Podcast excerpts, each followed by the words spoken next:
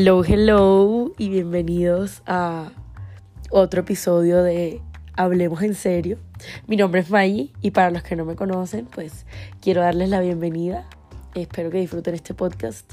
Les estoy hablando yo aquí sin saber absolutamente nada de la vida y sin tener todas las respuestas, pero con toda la disposición para contarles mis anécdotas y mis tragedias, pero también todas las cosas buenas que he aprendido y que me han ayudado a crecer. Espero que disfruten y nos vemos en el podcast. Hello, hola a todos, ¿cómo están? Bueno, no sé ni, ni cómo expresarles lo que siento. Oigan, de verdad, les estoy grabando esto el mismo día que subí el primer capítulo solo porque no me aguanté. Oigan, he llorado de la felicidad, por supuesto. Nunca pensé que el primer capítulo iba a tener la acogida que tuvo. Yo la verdad es que estaba bastante autocrítica y dije, pucha, me faltó tal cosa o hablé muy rápido o dije tal cosa, pero bueno, ustedes supieron elegir y escuchar lo realmente importante. Me alegra inmensamente que lo, que lo hayan disfrutado y les haya gustado, que, que hayan sentido que, que pueden estar cómodos aquí, que se hayan sentido identificados. Bueno, eso no me alegra tanto porque lamento que hayan tenido que pasar por situaciones así. Pero bueno, eso está bien porque eso es lo que nos hace crecer y madurar como personas. El episodio pasado fue sobre como la importancia de enfocarnos en nosotros mismos. Entonces, este lo quise hacer de un tema que me parece, pues que a mí particularmente me genera mucha pasión, porque fue algo que aprendí y que disfruto enormemente y es el estar sola. Eh, ¿Qué les puedo decir sobre estar sola? Les voy a contar cómo empezó esta decisión para mí. Que siento que es como lo que estos primeros capítulos voy a hacerlos así, como demostrarles el porqué de las cosas para que si se sienten identificadas de pronto se motiven un poquito más a, a empezar esas cosas. Entonces yo decidí eh, en un momento de mi vida, lo que les conté en el pasado, a priorizar mi paz, a, a buscar sentirme en paz y tranquila más que todas las cosas, porque entendí que en ese estado es en el que mejor me siento eh, en el tiempo. Entonces, recuerdo un evento muy particular y es que, no sé, tenía yo como no, ni me acuerdo, como 14 años, algo así, 15 de pronto. Y nos habíamos ido de paseo vacacional a Barú, a Barú. y me acuerdo que en el hotel fuimos a comer una noche a un restaurante y había una señora comiendo sola. Me acuerdo haber escuchado a mi papá decir, ay, qué pesar, o debe ser muy triste comer solo. Y yo, ustedes van a decir, o sea, como que se le quedó esa vaina en la mente porque es una frase super X. Pero a mí eso nunca se me olvidó porque para mí ver a esa señora comer tan feliz y tan en paz fue como que un hecho de admirar, como dije, qué rico, no tiene nadie que la moleste, está feliz, está disfrutando su comida, su viaje, su paseo y se siente cómoda y segura estando con ella misma. Entonces, como que ahí inmediata pensé, inmediatamente pensé como que en lo que me producía a mí a veces cierto tipo de comidas. Familiares, con amigos, con lo que sea, como que esa ansiedad social o, o como que uno, no sé, estar pendiente de otras cosas y no disfrutar genuinamente como lo que estaba haciendo. Y dije, qué rico ser esa señora y poder sentirse cómodo como estando así. Entonces empecé a incluir en las rutinas de mi vida planes en el que disfrutaba mucho y que después me di cuenta que era pues, estando yo sola. Eh, mis salidas a caminar, que me encantan, eh, mis idas a tomar café. Iba a veces a sentarme en parques donde había perritos, como que eso me producía tanta tranquilidad. Yo ahí escuchando música y viendo a todos los perritos que estaban en el parque y sobándolos y bueno, jugando con ellos. Después empecé a sentirme tan cómoda como con mi espacio y conmigo que empecé a ir a comer sola, o sea, como que yo decía, uy, qué rico, tengo antojo de tal cosa, iba y me lo comía en el restaurante sola, o iba a leer sola, o iba a hacer tal cosa sola.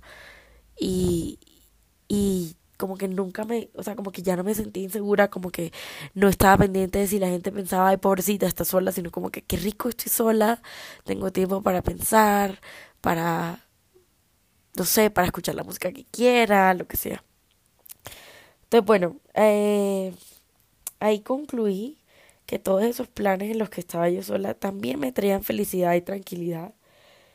Y, y que para la gente eso como el tema de la soledad me parece que todavía es como un tabú o un tema que no se discute tanto, como que la gente sigue mirando raro a aquel que se siente conforme consigo mismo y estando solo en su espacio.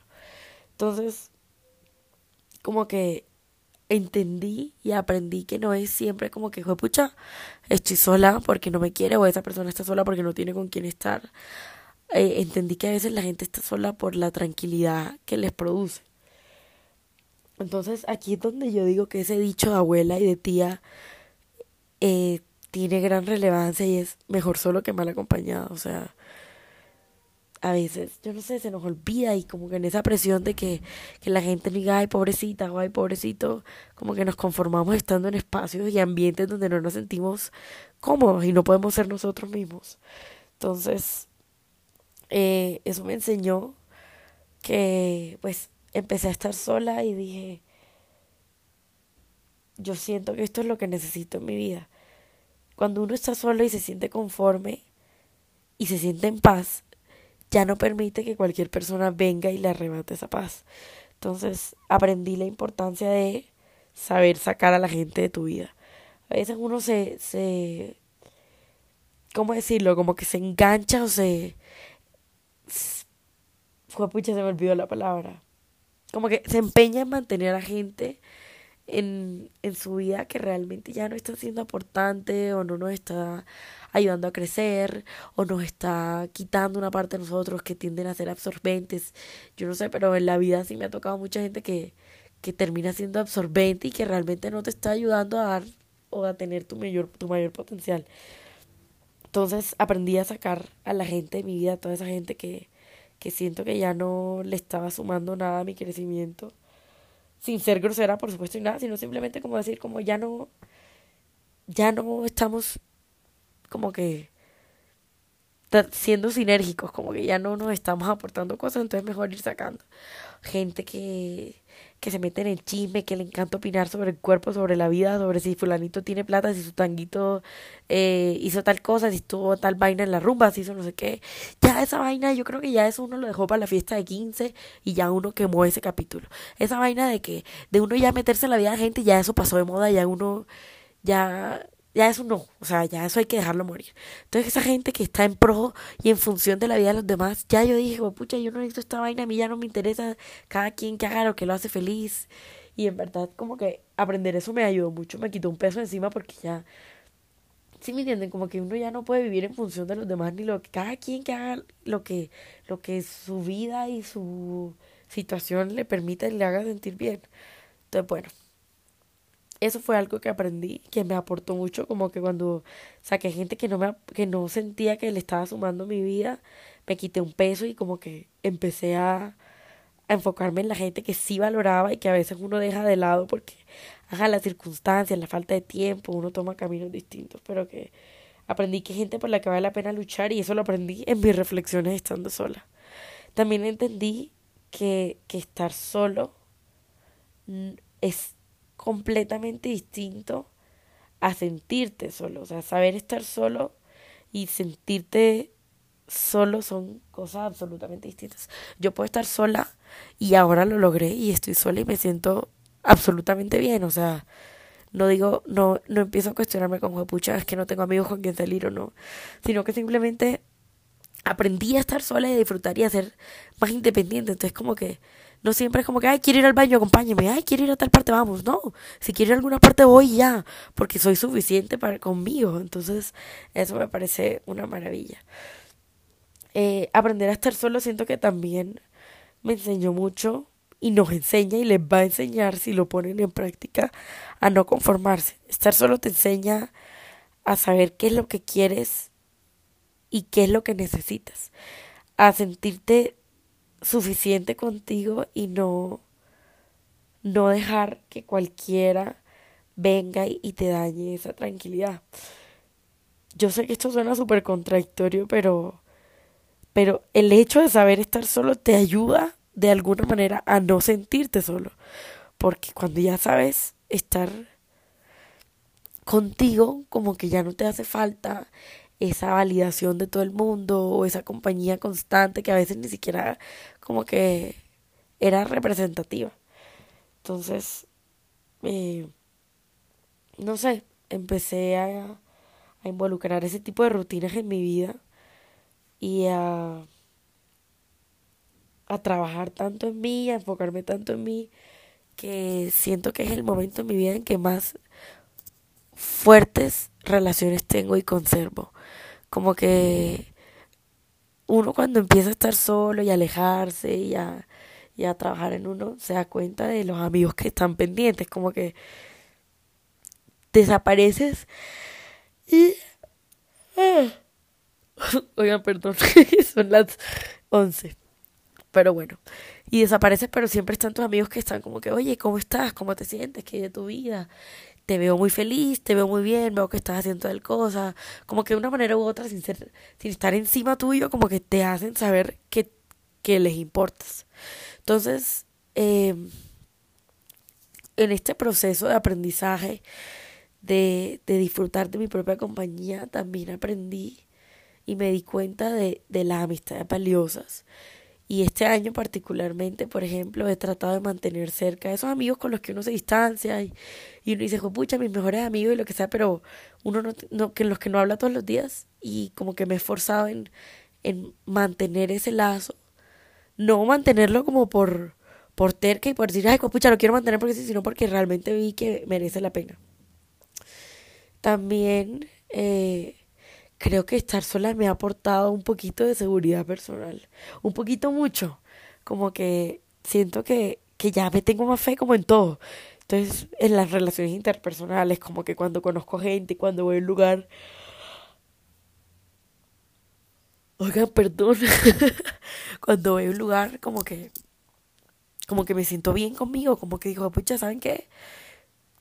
Privilegio tienen ellos de conocerme, hombre, ¿cómo así? ¿Cómo no? Si yo soy chévere.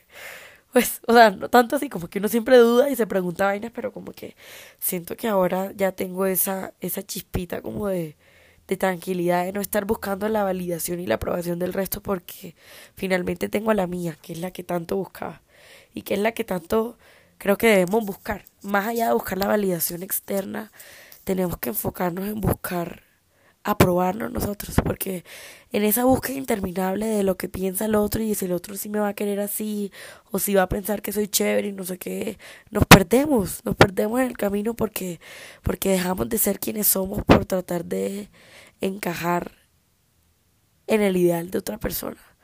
Y es por eso que yo creo que no sé dónde escuché esto, no sé si fue en un podcast o alguien que me lo dijo, pero esa gente que empieza una relación tratando de gustarle al otro y se pierde a sí mismo, como que al final del cuento la otra persona se termina enamorando de alguien que no eres tú. Entonces, no sé por qué me pasé a las relaciones amorosas, pero esto aplica para todas las relaciones de la vida.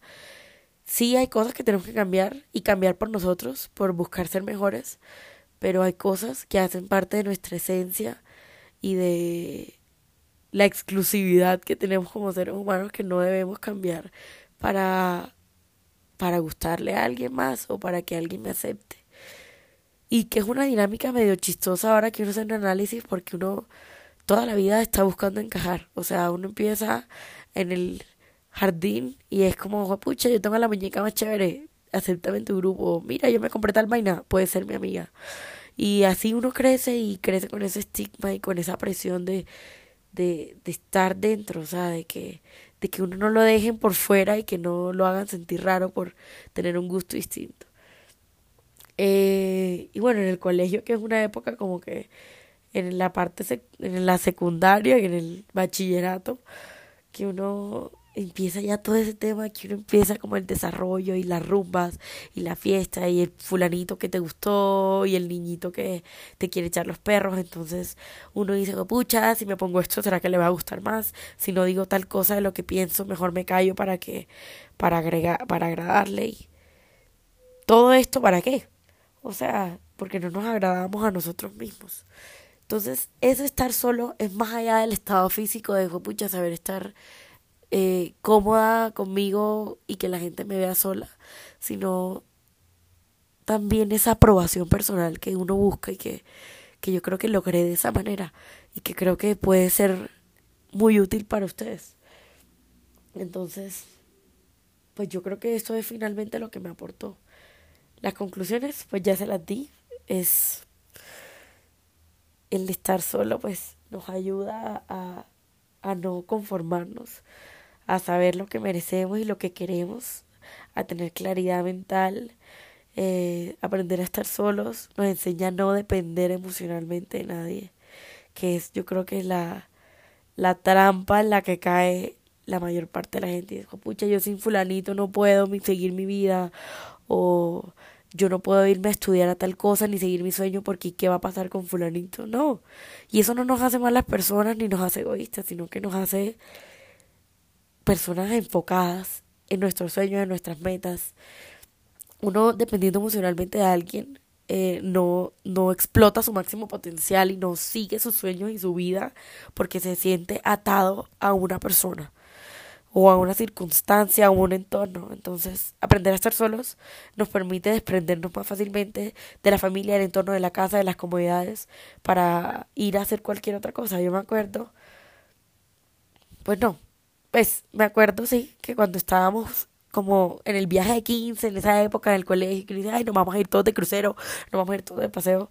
Yo me acuerdo que yo les dije a mis papás, bueno, yo creo que Loki siempre quise, siempre quise estar sola, ¿saben? Como que uno con familias grandes como que siempre está buscando alguna manera desesperada de tener su espacio y me acuerdo que mis papás, bueno, me preguntaron en ese entonces como, ay, ¿te quieres ir de viaje de 15 o no sé qué? ¿O quieres fiesta o qué? Y ¿saben qué? Yo quiero un viaje, pero yo no me quiero ir con el colegio, yo no me quiero ir como con mis amigos, quiero irme sola a Nueva York. Y me acuerdo que, bueno, yo les dije no sé qué, y ellos como que listo. Entonces averiguamos el viaje y, y me fui sola, sin conocer a nadie. Y fue, yo creo que al día de una de las mejores experiencias de mi vida. O sea, la cantidad de amigos que hice, como no estaba en ese combo de, como que no estaba en mi zona de confort con los de siempre y no estaba como hablando el mismo idioma, entonces como que me exigí también, a mí siempre me ha gustado el inglés y como que, como manejar idiomas y, y saber como que desenvolverme en otras partes. Entonces en ese viaje como que con mis amigos yo era la guía turística sin saber nada, ¿no? O sea, yo me creía, mejor dicho, eh, la última Coca-Cola del desierto.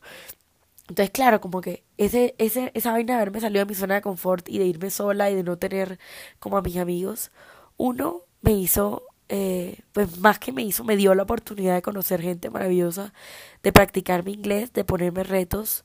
Entonces era como que, bueno, voy a ir a hacer tal cosa, entonces voy a ir a hacerlo sola. Eh, disfruté muchísimo, aprendí muchísimo. Conservo amistades. Tengo una amiga en Kazajistán tengo una amiga en Argentina a la que quería ir a visitar este año, pero bueno, temas COVID y eso no lo permitieron. Entonces, yo creo que la lección de esta historia, pues por la del viaje, es que si yo no hubiera querido estar sola o salirme de mi zona de confort y quedarme con mis amigos, no hubiera vivido una de las mejores experiencias de mi vida. Entonces, no le tengan miedo a estar solo, no le tengan miedo a salirse de su zona de confort, no le tengan miedo a, a conocerse, a, a cambiar un poquito y a autoentenderse, mejor dicho. Como que evalúense, vean qué les gusta, qué no les gusta, visualícense, proyectense. Estar sola me ayudó a visualizarme y a tener claridad de qué es lo que quiero en mi futuro. Siempre he tenido muy seguro, por ejemplo, mi futuro profesional, pero más allá de eso, ¿qué otra cosa me veía haciendo?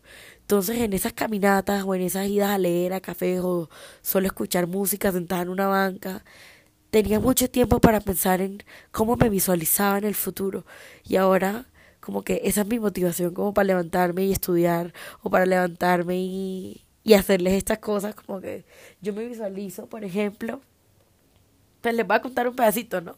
Pero yo me visualizo en una vida bastante simple, teniendo mi apartamento, viviendo sola, con una máquina de Nespresso, por supuesto, porque para mí es una experiencia maravillosa levantándome en las mañanas y que suene el pod de café haciéndose.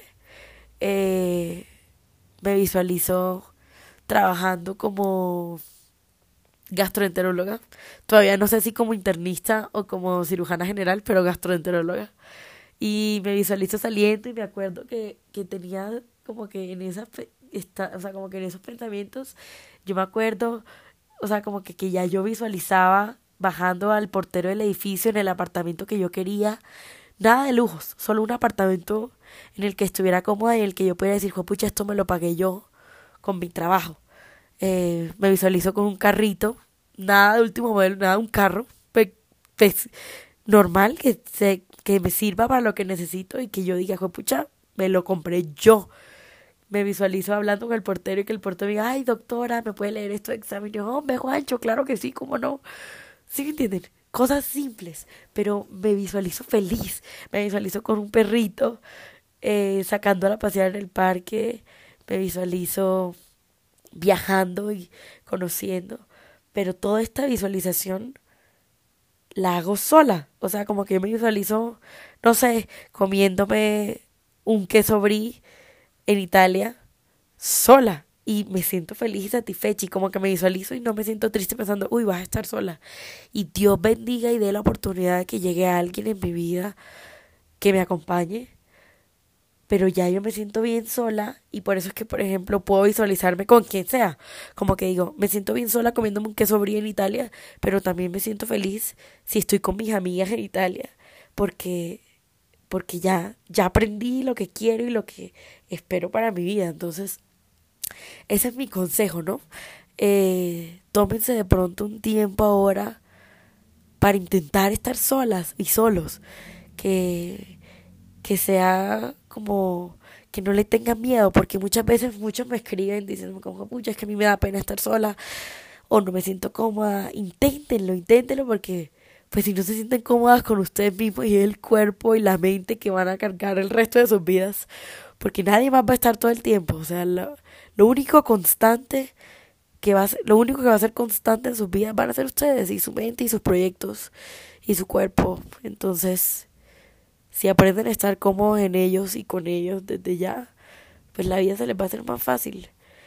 Y bueno, intenten de pronto, les dejo esa tarea ahora que están escuchando este podcast, se estén haciendo lo que estén haciendo.